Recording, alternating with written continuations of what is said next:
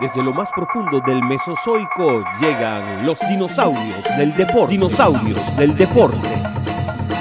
El programa en el que Broderick Serpa y Daniel Ramírez hablan de todo el deporte que a ellos le da la gana. Con Vivi Castillo, Bruno Gómez y Bran Machiavelli, que siempre hablan cuando los dejan. Este es un podcast para la generación X, Y, Z, W, QI. Dinosaurios del deporte.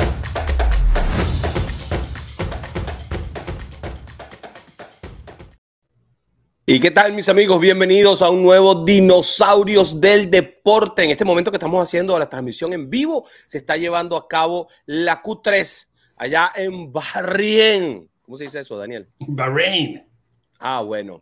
Daniel Ramírez, un servidor, Broderick Serpa, Vivi Castillo, Bruno Gómez, Bram Machiavelli, todos dispuestos para compartir con ustedes las emociones e intereses del deporte. Hoy tenemos un programa en el que vamos a pasar de Bahrein al Clásico Mundial del Deporte, de allí al Inter de Miami y una pelea que de todas, todas es de las mejores que se puede dar en el boxeo. Además de eso, hablamos acerca del Miami Heat y un montón de cosas más. Daniel Ramírez. ¿Cómo no? Y vamos a contar que agradecer, vamos a empezar a agradecerle a usted que está conectado, a todo el mundo que nos está escuchando, el gran apoyo en este segundo episodio de Dinosaurios del Deporte. Somos gente que nos gusta el deporte, nos gusta hablar, pero a él le gusta hablar demasiado. Ah, y estamos aquí para conectar, conectar, pasar un rato agradable con la gente, desconectarnos del mundo y de todo lo que nos lleva cada día. No es fácil, todos lo sabemos, todos lo vivimos aquí estamos con un grupo súper chévere. Vivi Castillo nos habla de fórmula. La vamos a tener en un ratico porque estamos con el Q3 en vivo. Se nos está escuchando ya en otro momento. Bueno, igual háganos saber de dónde está y todo eso. Vivi Castillo, Fórmula 1. Bruno Gómez, fútbol. De todo, un poco, Bruno, pero en esta ocasión nos va a estar acompañando en lo que es fútbol. Miami, nosotros estamos basados en Miami. Hablamos de fútbol de todas partes, con una visión un poco del sur de la Florida. ¿Qué pasa aquí? ¿Cómo lo ven? ¿Cómo lo vemos nosotros? ¿Cómo vemos fútbol y todos los deportes? O sea que Bruno va a cubrir mucho lo que es el Inter Miami, el MLS, lo va conociendo, va entendiendo, hay mucha expectativa en este equipo, le ha ido muy bien desde que ya empezó en el MLS hace un par de años. Y Bram Machiavelli nos trae de todo un poco. Hoy va a hablar de boxeo, una gran pelea, trae también tenis, experto en tenis, o sea, en, en directo desde Argentina y vamos cubriendo todo, toda Latinoamérica, todas partes, todos los deportes del mundo. Lo que, lo que a usted le interesa nos va dejando saber las redes sociales de Dino Deportes en Instagram, Béisbólogo, arroba Béisbólogo en todas partes. Usted lo busca en Facebook, él es sumamente popular, a sus Twitter panas, está siempre conectado. Dani Deportes me deja un saludito con mucho gusto. Aquí estamos para ustedes contándole un poco de lo que va a ser este gran proyecto de Deportes y gracias por el apoyo. Sí, señor, muchísimas gracias a todos por estar allí. Qué bueno que comparten con nosotros en esta, en esta mañana. Siempre estamos a las 11 de la mañana, hora del este de los Estados Unidos. Bueno, siempre hasta ahora. Nada más dos programas. Tampoco nosotros, tampoco podemos, podemos hacer y tirar uh, campanas al aire y poner las cosas a volar. No, qué maravilla. Y esta gente que tiene años. No, no, no. Esto tiene dos programas nada más y nosotros pues bueno nos dedicamos. Y mientras tanto ustedes me están viendo como yo estoy compartiendo en diferentes lugares porque bueno, así, así es, porque esto es un podcast, esto no es un programa de televisión, así que nosotros hacemos cosas que normalmente en cualquier programa de televisión la gente vería como muy raras, por no decir otras cosas. Em, si quieres compartirlo, simplemente compártelo. Si quieres conversar con nosotros, no importa en la plataforma cómo esté, dónde estés, tú allí puedes hacer los comentarios, nosotros los vamos a leer, los vamos a poner para que la gente también los vea y eh, también que tengas la oportunidad, aunque sea em, en texto, de poder estar y formar parte de lo que somos los dinosaurios del deporte. Los dinosaurios del deporte es porque sí, vemos las cosas desde un punto de vista bastante arcaico, pero no importa, porque... Tratamos de, de venir a esta era, se hace el intento a veces, de verlo un poquito otra visión, pero sí, arcaico. Nosotros sí, vemos la cosa desde un punto de vista bastante arcaico. La idea es hablarles a ustedes del deporte desde Miami y desde el punto de vista de que se ve desde Miami, desde un punto de vista bastante, bastante colorido, multiétnico y con diferentes acentos. Esa es la buena onda de esto. Me tiene muy impresionado. Yo estoy viendo las clasificaciones, Daniel, y me tiene sumamente impresionado este, la paridad, la paridad que estamos viendo en, entre todos. ¿no? Fórmula. sí, en Fórmula 1. Oye, en el Q2 o sea, la segunda calificación, eh, estuvieron tan parejos, tan parejos, tan parejos, que del primero al último hubo un segundo 12 centésimas. 20 carros metidos en un segundo 12 centésimas entre el primero y el último.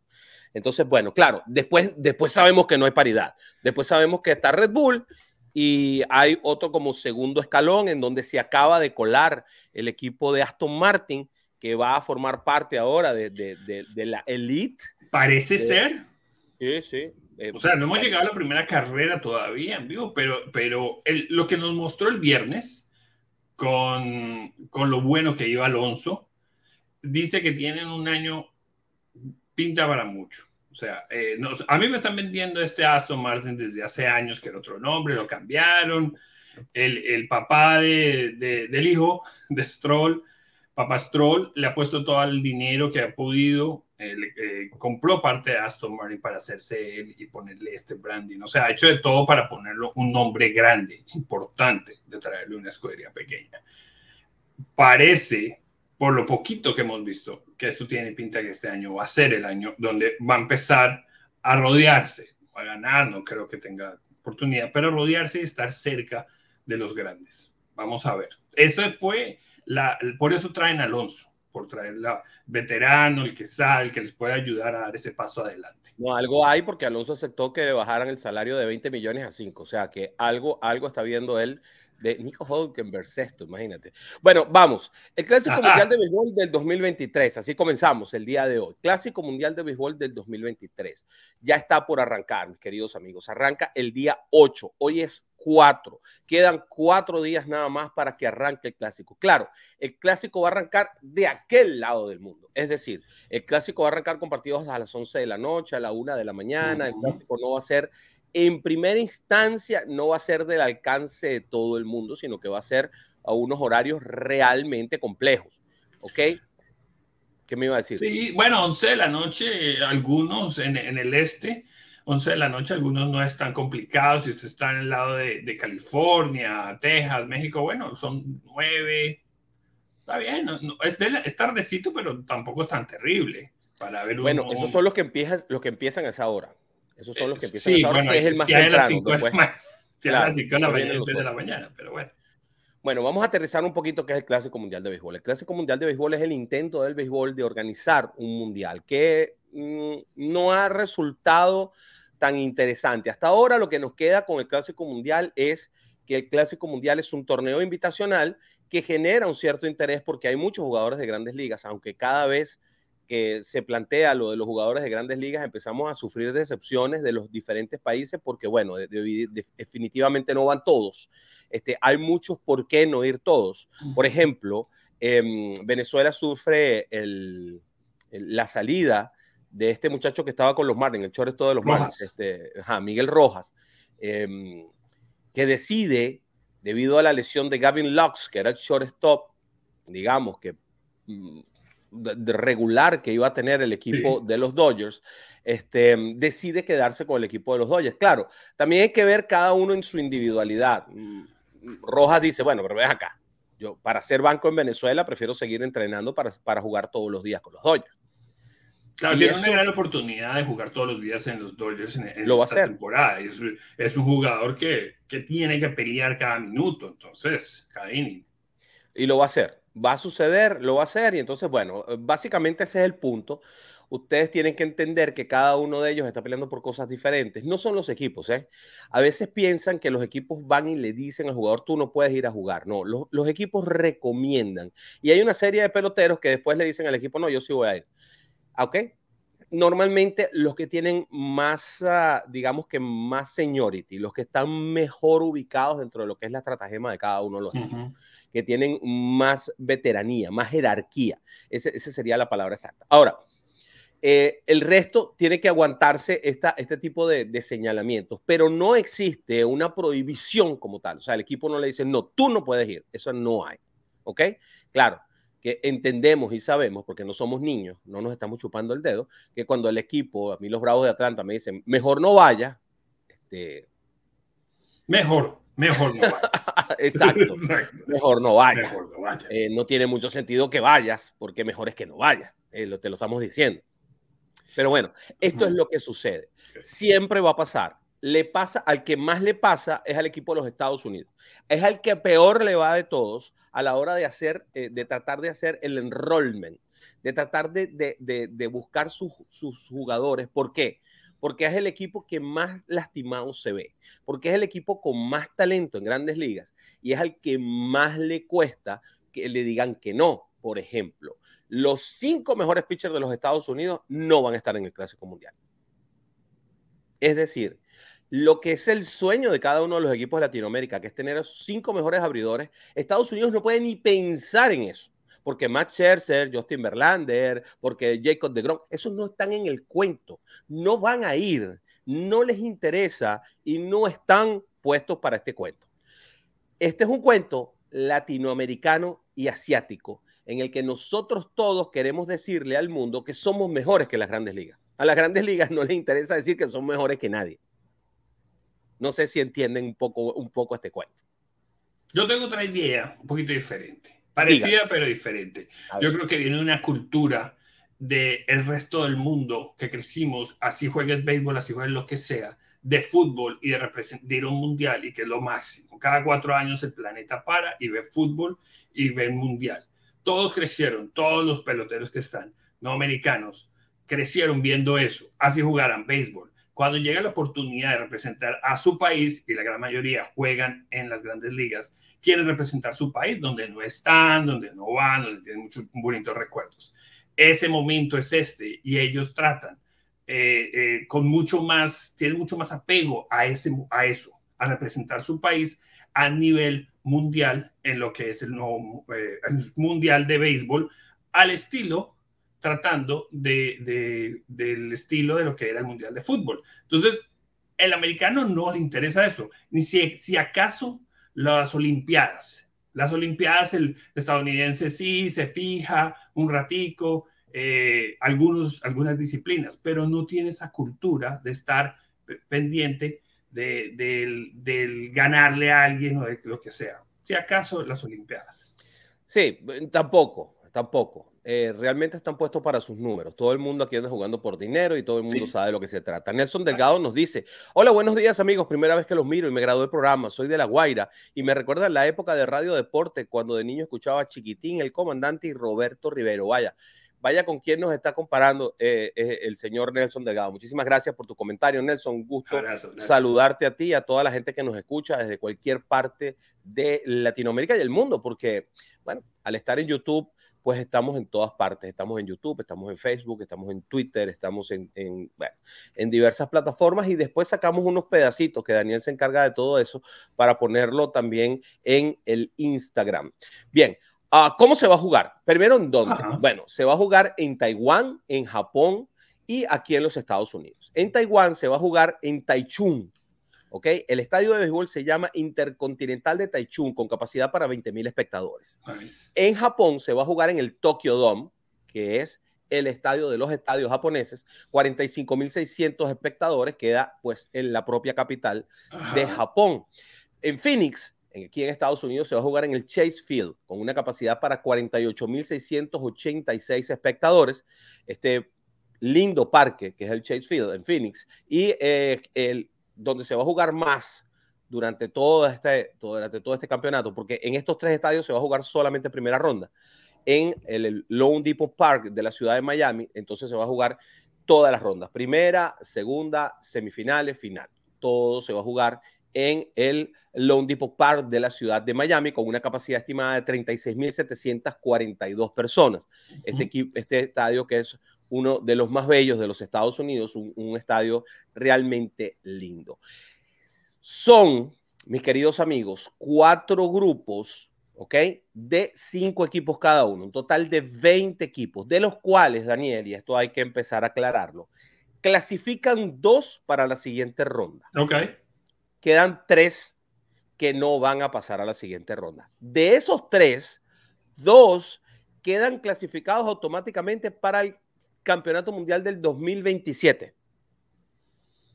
All right ya están clasificados, no tienen que pelear con nadie, no tienen que...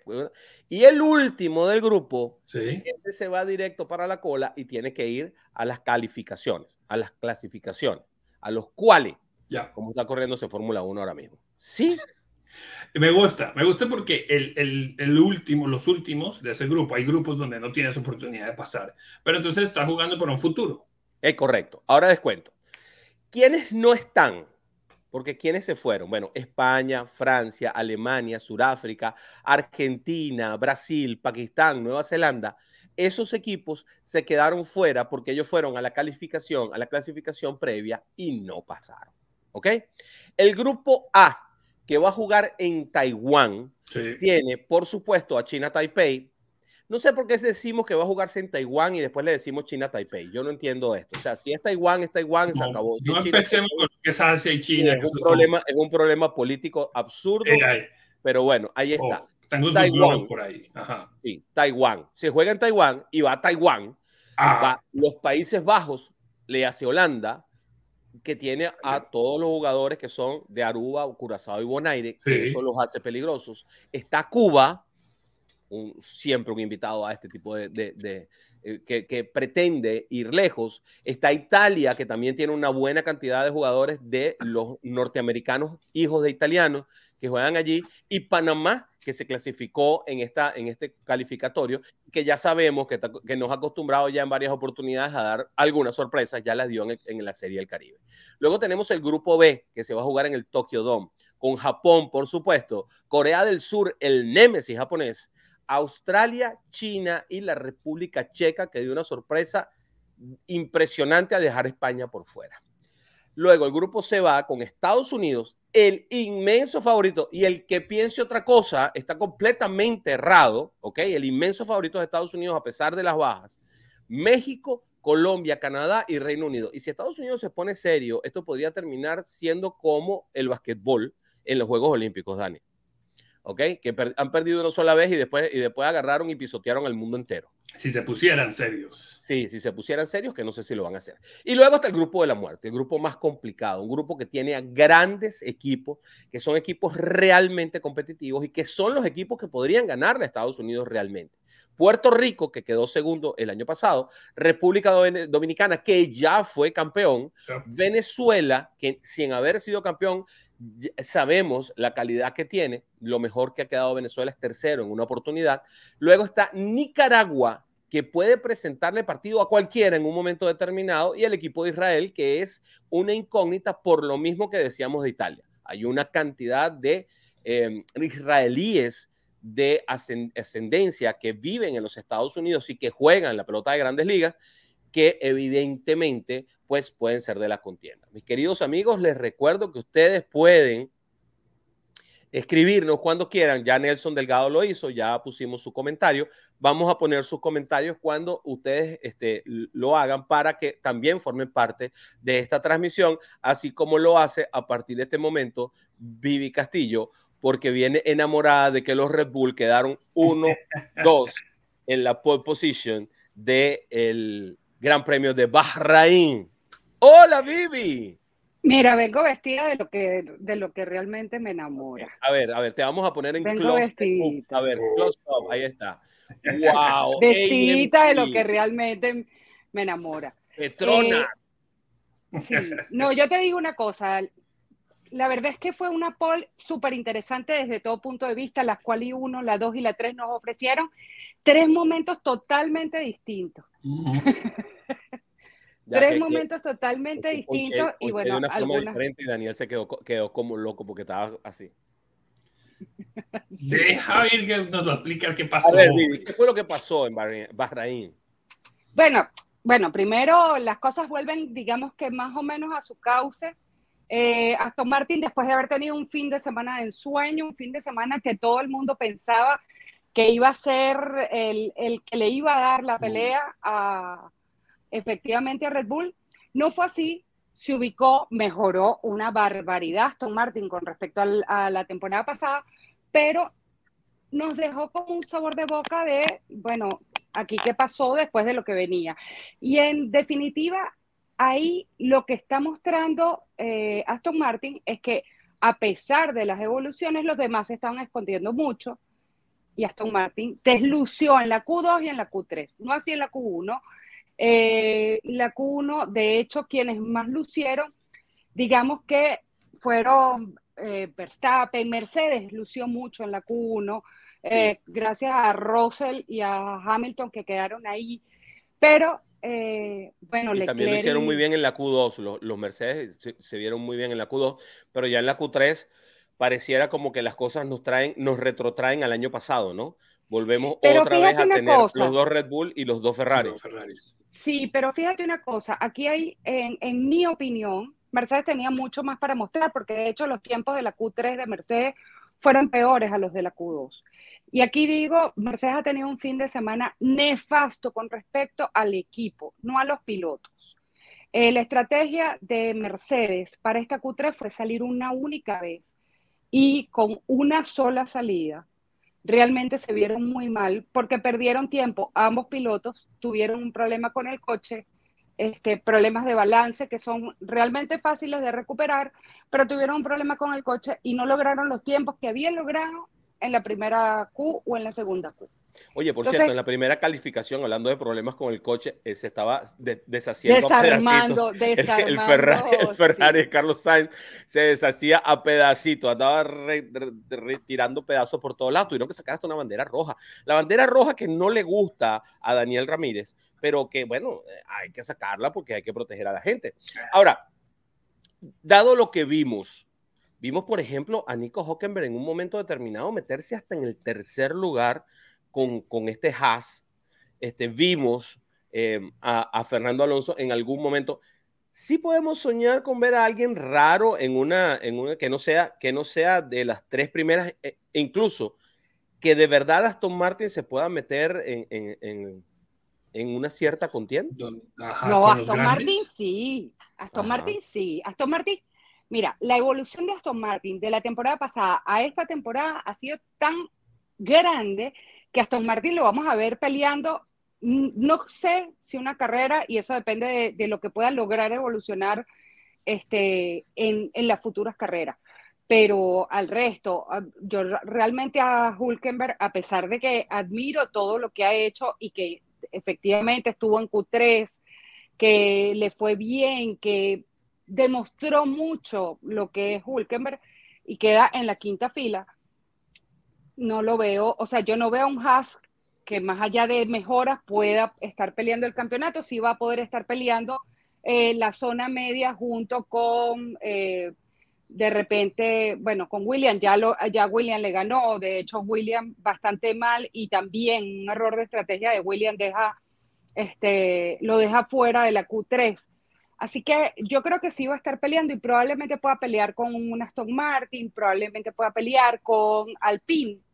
De hecho, lo veo en una lucha con Alpine. Desastroso Alpine, ¿ah? Este, este eh, eh, eh, hoy. Sí, bueno, se demuestra, se demuestra.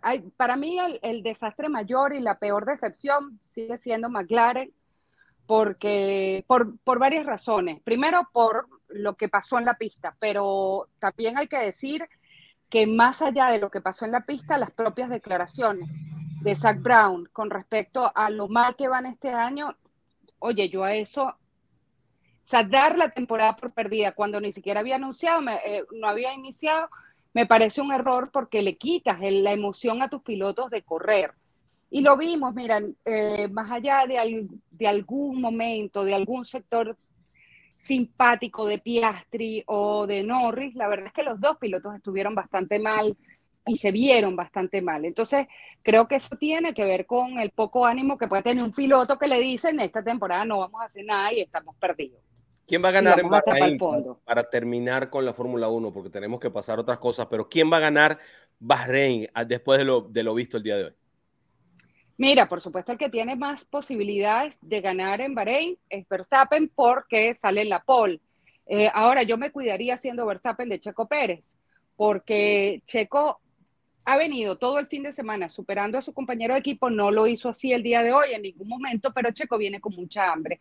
Y además Checo viene con la posibilidad o, con este rumor que se da de que esta ida de Richardo como piloto reserva de Red Bull podría ser para poder sacar a Checo Pérez en caso de que eh, Checo no le fuera bien en las primeras de cambio, yo creo que eso le da un impulso adicional. Recordemos que Checo es de los pocos pilotos que ante situaciones adversas logra grandes resultados. No son muchos los pilotos que, tienen esto. Yo no ¿Cómo está la relación entre esos dos señores? ¿Cómo está? No sé, o sea, eh, para la galería se llevan bien, pero realmente no. De hecho, Checo tuvo unas declaraciones interesantes durante este fin de semana de pruebas, el fin de semana anterior de pruebas en Bahrein, en la que decía, si, eh, si conmigo no colaboran, yo no voy a colaborar con nadie. Y a buen entendedor, buenas palabras. Bueno, es que en la última carrera, la última carrera le jugaron sucio a Checo Pérez porque este no lo quisieron dejar llegar. Checo no tiene el segundo lugar por Verstappen. Por Verstappen. y, Verstappen lo dijo, no se lo voy a dar. Y lo dijo, lo amenazó, le dijo, no, no, no, yo no te voy a colaborar. No tenemos, tenemos que dejarte, Vivi, porque tenemos más programas. Muchas gracias por estar con nosotros y que viva la Fórmula 1. Que viva. Mercedes, AMG, toda la cosa. Lamentablemente, pues bueno, parece que Mercedes pues está, está pasos atrás de, todo el mundo. Dani, como te estaba diciendo con respecto al Clásico Mundial, entonces el Clásico Mundial es realmente complejo desde el punto de vista de su organización, de tratar de empujarlo para que funcione. No hay un sabotaje de grandes ligas como tanta gente pretende decir. Parece que hay mucha gente que dice, no, que las grandes ligas lo sabotea, que tal y que sé yo. No, no, realmente no existe un sabotaje. Realmente lo que sucede es que es un torneo que no está definido como el mundial y hay que tratar de explicar por qué el mundial es completamente diferente. Okay.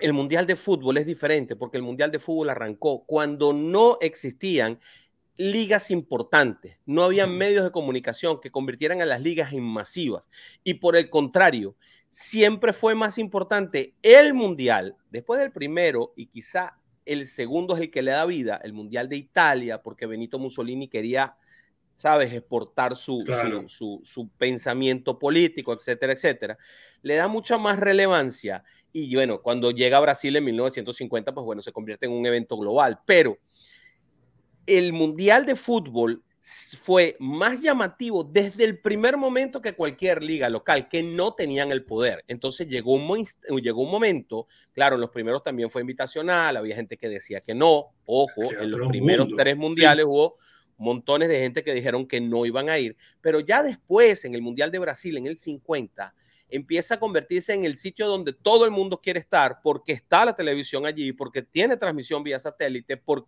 satélite no, pues no habían satélites en el 50. Tiene transmisión vía microondas a nivel, a nivel mundial, e, entonces se convierte en, en algo que está por encima de las ligas, mientras que el béisbol está por debajo de las grandes ligas y lo seguirá estando y no va a poder pasarle por encima, salvo que sucediese algo que le hiciera un boost que no lo veo. No, claro, pero es que empezó eso hace casi 100 años, o sea, es muy diferente, ¿no? Claro. muy diferente en los momentos y, y, ya béisbol tratando de hacer esta competencia global, pero ha ayudado. Yo creo que del primer clásico que, lo, que hemos tenido la oportunidad de cubrirlos todos, a este vemos una diferencia, vemos más países, vemos, eh, mencionaste todos los, los, buenos partidos que hay en Quali de ese nivel, pero tratando Panamá, o sea, vemos creciendo el béisbol a nivel mundial. Claro. Y, y, sigue siendo los de siempre. Obviamente Estados Unidos nunca lleva todo su grupo, siempre va bien, pero nunca lleva las grandes estrellas. No, y quedó eh, campeón, quedó campeón con un equipo que, bueno, que si tú te pones a buscar ¿Cuántos llevaría yo que no estuvieran allí? Las tres cuartas partes de ese equipo que quedó campeón no está dentro de los mejores, dentro de los 30 mejores que podrían ir. Entonces, no, si llevaran todos, creo que ganarían todas las veces, si estuvieran los que son. Pero eh, vimos, hemos visto finales de latinas entre República Dominicana y Puerto Rico, unos partidazos, ¿no? Entonces, yo creo que sí, y ha crecido, y lo, y lo que viene hacia, bueno, Japón, los primeros... y, en este, y en este mundial vamos a tener la gracia de poder ver en primera ronda un Puerto Rico-República Dominicana, un Dominicana-Venezuela, un, un Puerto Rico-Venezuela. Es decir, en esa primera ronda aquí en Miami vamos a ver esos tres partidos que son tres partidos de espectáculo reservado y eso evidentemente va a empujar un poco más al Clásico Mundial, pero ¿con quién lo empuja? ¿Y qué tanto hace esto en el mercado de los Estados Unidos y en el mercado internacional? Y esa es la pregunta que hay que hacerse. Vamos a ver un poco lo que nos mandó Bruno, porque ya que empezamos a hablar un poco de fútbol, vamos a ver qué nos mandó Bruno Gómez con respecto a este Inter de Miami que sigue llamando la atención sobre la base de Joseph Martínez. Déjame decirte, Daniel, que pasé por el Doral en un centro comercial que está muy de moda, que se llama City Place. Y em, bueno, alrededor del City Place todo tiene eh, pantallas en donde es Joseph Martínez quien aparece por todas partes. Claro, e, esa área donde tú te mencionas en Miami, hay mucha comunidad venezolana.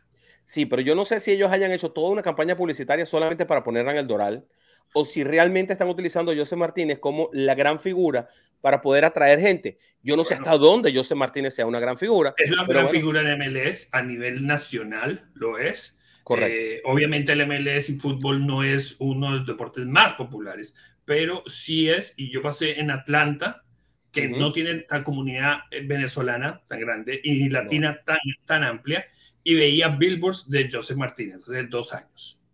Muy bien, vamos a ver entonces qué nos dice Bruno Gómez al respecto. Hola amigos de Dinosaurios del Deporte, les saluda Bruno Gómez Cersante. Llegó el momento de hablar del soccer MLS y seguimos dedicándole el espacio a nuestro equipo acá en el sur de la Florida, por supuesto al Inter Miami. Tuvimos la posibilidad de estar presentes en el estadio en Fort Lauderdale en eh, el debut del Inter.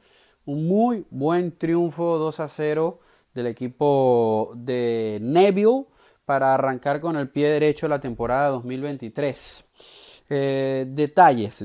Vamos primero con las buenas cosas, con las buenas noticias, para luego cerrar con una no tan buena, que de todas maneras eh, no, no, debe opacar nada de lo bien que se viene trabajando en, las últimas, en las últimas semanas. La buena noticia, fuera del terreno de juego, muy buena respuesta del público. Yo llegué temprano al estadio y eh, confieso que al principio pensaba que la entrada iba a ser poquita, que no iba a haber mucha gente, un sábado en la noche, sabemos todo lo que puede generar una ciudad como Miami y vamos a involucrar a Fort Lauderdale también un sábado en la noche. Eh, primer partido de la temporada, mm, más allá del, del buen cierre con unos playoffs, el equipo todavía no termina de dar un resultado de esos que que arrastre masas, pero la gente respondió y de muy buena manera, reitero. Eh, prácticamente lleno el estadio. Mm, sabemos que tampoco es un estadio extremadamente grande, pero, pero estuvo sabroso el ambiente en eh, el Drive Pink Stadium de la ciudad de Fort Lauderdale.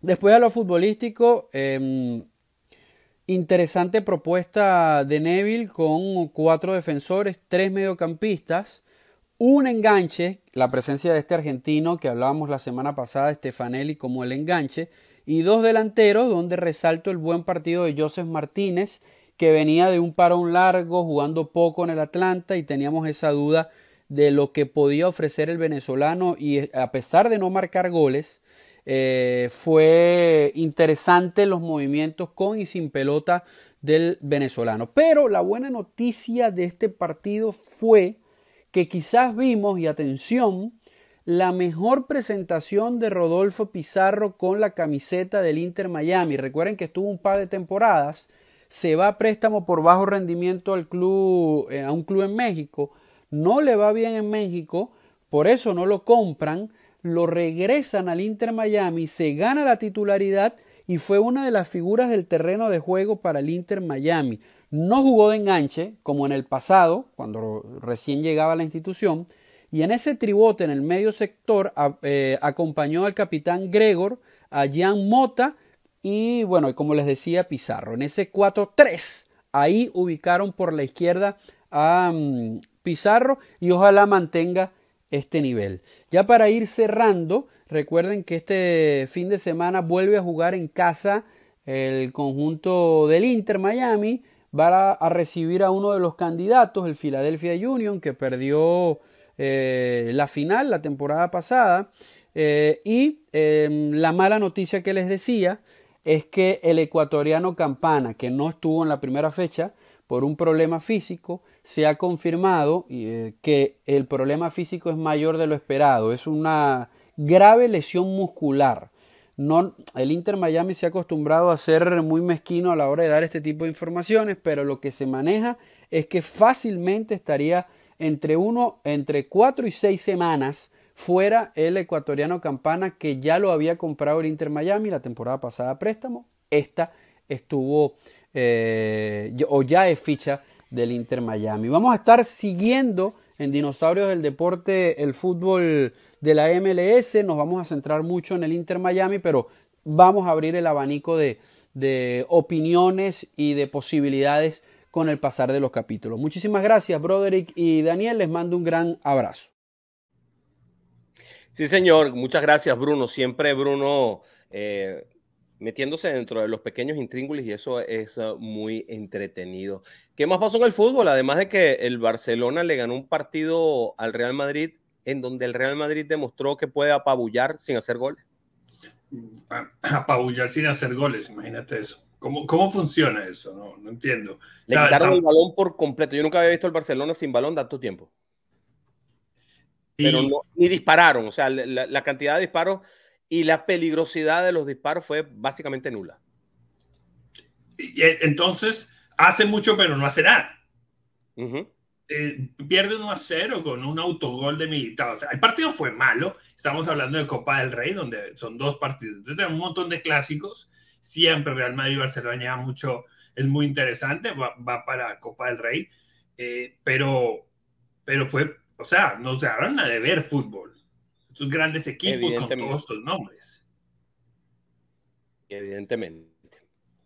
No sé, no sé. Nos quedan a deber mucho fútbol, nos quedan a deber además emociones. Sí, y después la semana anterior también habíamos visto un Real Madrid Atlético de Madrid, duro, feo, cerrado, con eh, este chico Álvaro como, como el juvenil, ¿no? De 18 años que, que entra y, hace cambios y se ve el futuro, pero partidos feos, partidos un poco fútbol. Sí, yo no sé hasta qué punto nosotros estamos viendo esta era post-Messi cristiano. Sí. Para quien no se haya dado cuenta, porque cree que Messi se ganó el de Best y cree que Messi sigue siendo el top of the line, pues hace rato que no lo es, ¿verdad? Este, no sé por qué se ganó el de Best. Bueno, se ganó el de Best porque ganó el Mundial. Por el mundial pero, sí. pero bueno, este, esta era post-Messi cristiano, pues es bastante miserable desde el punto de vista futbolístico, Daniel. Así lo veo yo. Estoy viendo poco fútbol, estoy viendo fútbol bien, bien mm, corto. Y no pues veo. El futuro, este, de, esta generación, para muchos está en Mbappé y está allá en Francia, donde nadie lo ve, donde no juega contra nadie, al lado de Neymar y Messi. Correcto. Correcto, y entonces no solamente que nadie lo ve, sino que no compite contra nadie tampoco. Entonces, y, cuando, y cuando compite contra alguien a nivel de clubes, entonces es un desastre. Entonces, tampoco, tampoco estamos viendo algo que tú digas, bueno, Mbappé es una fuerza dominante ahora mismo en el fútbol, no lo es. Entonces, sí, a nivel de selecciones, Francia es una selección brutal, que podríamos decir que está por encima de todas las demás, a pesar del resultado de Argentina, hay que reconocer que Francia en los dos últimos mundiales ha sido una fuerza realmente fulminante. Pero, ¿y ahora? ¿Y qué pasa con el resto? ¿Qué pasa con los demás? Es lo que no, lo que no vemos en el camino. Por aquí nos escribe un Facebook user. ¿Quién, será? Hola, señor user. Qué apellido tan raro ese, ¿verdad? No, más raro es el nombre, Facebook. Aunque en Maracaibo debe haber más de uno que se llame Facebook y, que, y otro que se llame Instagram, porque en Maracaibo para copiarse los nombres más raros que, eh, es increíble. Bueno, el Facebook user nos dice, saludos hermano brother y un saludo para ti también, pana, no sabemos quién eres, pero muchas gracias por estar escuchando y ver estos dinosaurios del deporte. Hablando de ver, hay que ver esa cartelera que va a ser em, encabezada por una pelea que yo creo que es de los mejores que podemos ver. A ver, eh, sacando a Crawford, este, yo diría que esta pelea entre Ryan García y eh, Gervonta Davis es de las mejores que podemos ver. Bran Machiavelli nos habla al respecto. Hoy vamos a estar hablando de boxeo porque se confirmó de lo que puede ser la pelea del año. Se van a estar enfrentando Gervonta Davis frente a Ryan García, el combate con fecha ya el 22 de abril. Eh, que tiene a dos boxeadores que llegan en un muy buen momento. Recordemos, Gervonta Davis, eh, que viene con un invicto, 27 victorias, 25 por la vía del knockout. Su última pelea fue en enero de este año. Y por el otro lado tenemos a Ryan García, que eh, tiene 23 victorias, también está invicto, y 19 fueron por la vía rápida. El estadio todavía no se definió, pero lo que sí sabemos es que va a ser en una ciudad mágica, en Las Vegas, que tantas noches memoriales nos ha regalado el boxeo.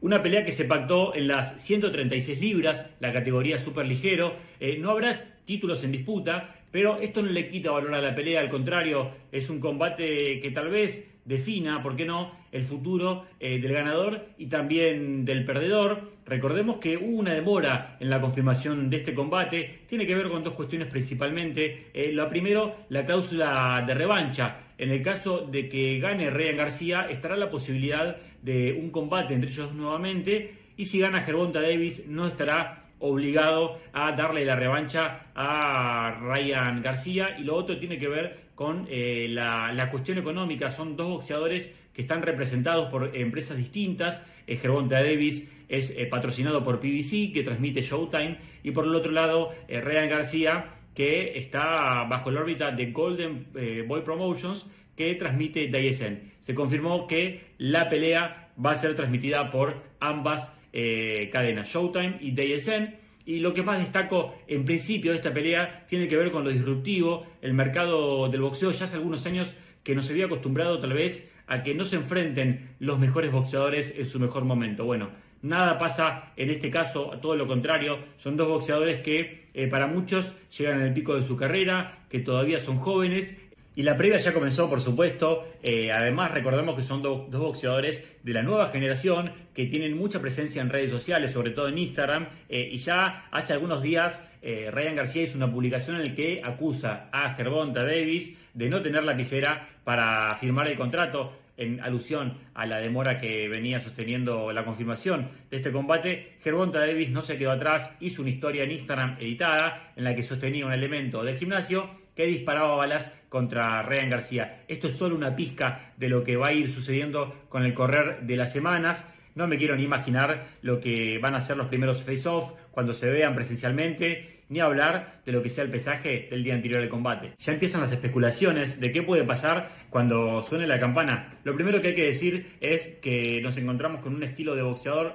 los dos, eh, muy agresivo, que a ambos les gusta tomar eh, el ritmo del combate. Eh, va a ser crucial, me parece, la preparación física y sobre todo mental para sobreponerse a situaciones adversas que se puedan dar a lo largo de los 12 rounds. Hay cierto favoritismo, esto también se ve reflejado en las apuestas, por el lado de Gervonta Davis, sobre todo teniendo en cuenta el gran volumen de su pegada. Pero atención, a no subestimar el nivel boxístico de Ryan García, que no es menor el dato que ante sus 23 peleas en 19 ha ganado por nocaut. Así como hay una secuela de Rocky eh, y Creed, también podemos pensar en Davis frente a García como un segundo capítulo, como la continuación de aquella historia que se remonta al año 2007 en el que se enfrentaron Oscar de la Hoya frente a Floyd Mayweather. Recordemos que en este caso Gervonta Davis es un boxeador eh, muy ligado a Floyd Mayweather que hasta el día de hoy le agradece toda la influencia y todo lo que ha hecho en su carrera. Y por el otro lado tenemos